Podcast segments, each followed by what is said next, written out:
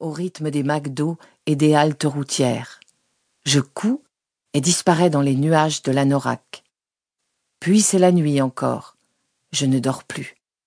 Des casinos clignotent de chaque côté de la route, des roues de néon qui scintillent, des cow-boys lumineux brandissent un pistolet, s'allument, s'éteignent. Au-dessus, un croissant de lune très ténu. Nous passons Las Vegas. Pas un arbre, la caillasse, des buissons brûlés par l'hiver. Le ciel s'éclaire très vite à l'ouest. À peine le pressentons que le jour est là. La route est droite devant nous, des montagnes enneigées au loin, et puis, toute seule sur le plateau désert, une ligne de voie ferrée qui s'en va vers l'horizon, s'en va vers le matin.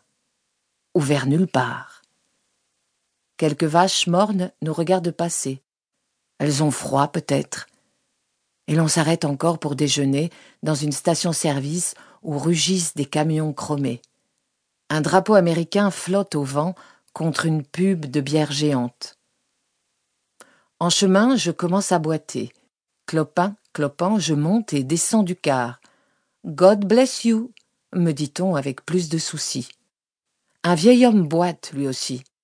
Nous nous regardons avec une vague reconnaissance. Dans une halte routière, une nuit, des clochards s'assemblent autour de moi. Are you a Chicano? You look like Chicano. You look like my daughter, dit l'un. Et l'on repart. Je suis une Chicano aux joues rouges, aux joues cramoisies, qui boite, qui mange des biscuits dans un nuage de plumes en regardant la nuit sur le désert, et qui s'en va pêcher en Alaska. Je retrouve un ami pêcheur à Seattle. Il m'amène sur son bateau. Depuis des années, il m'attend. Ma photo est sur les murs. Le voilier porte mon nom. Plus tard, il pleure. Ce gros homme qui m'a tourné le dos, qui sanglote sur sa couchette. Dehors, il fait nuit et il pleut. Peut-être que je devrais partir, je pense. Peut-être que je dois partir, je murmure. C'est ça, il dit. Pars maintenant. Il fait si sombre et froid dehors. Il pleure encore, et moi aussi. Puis il dit tristement Je devrais peut-être t'étrangler. J'ai un peu peur. Je regarde ses deux grosses mains. Je le vois qui regarde mon cou. Mais tu ne vas pas le faire Je demande d'une toute petite voix. Non, il ne va peut-être pas le faire. Lentement, je remplis mon sac. Il me dit de rester pourtant, de rester cette nuit encore. On prend le ferry. Il fixe la mer de ses yeux rougis. Il ne parle pas. Je regarde l'eau, son visage fermé, mes mains dont je caresse les contours indéfiniment. Puis nous marchons dans les rues. Il m'accompagne jusqu'à l'aéroport. Il est devant moi. Je m'essouffle à le rattraper. Il pleure. Et moi je pleure derrière.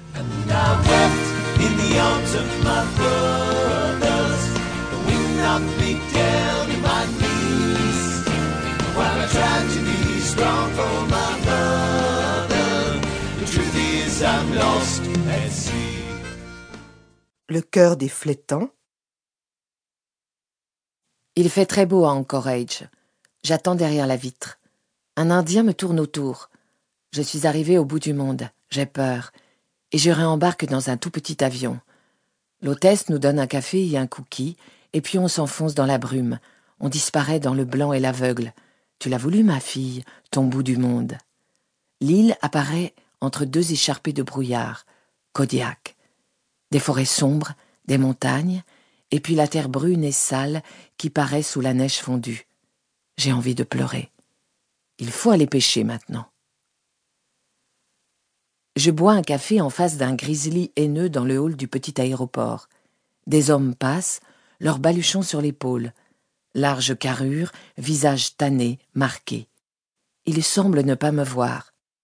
Dehors le ciel blanc, des collines grises, des mouettes, partout, sans cesse, qui passent en gémissant. J'appelle. Je dis Allô, je suis l'ami du pêcheur de Seattle. Il m'a dit que vous étiez au courant, que je peux dormir chez vous quelques nuits et puis je trouverai un embarquement. La voix neutre d'un homme. Il dit quelques mots. Oh shit J'entends une femme répondre. Welcome, Lily, je pense.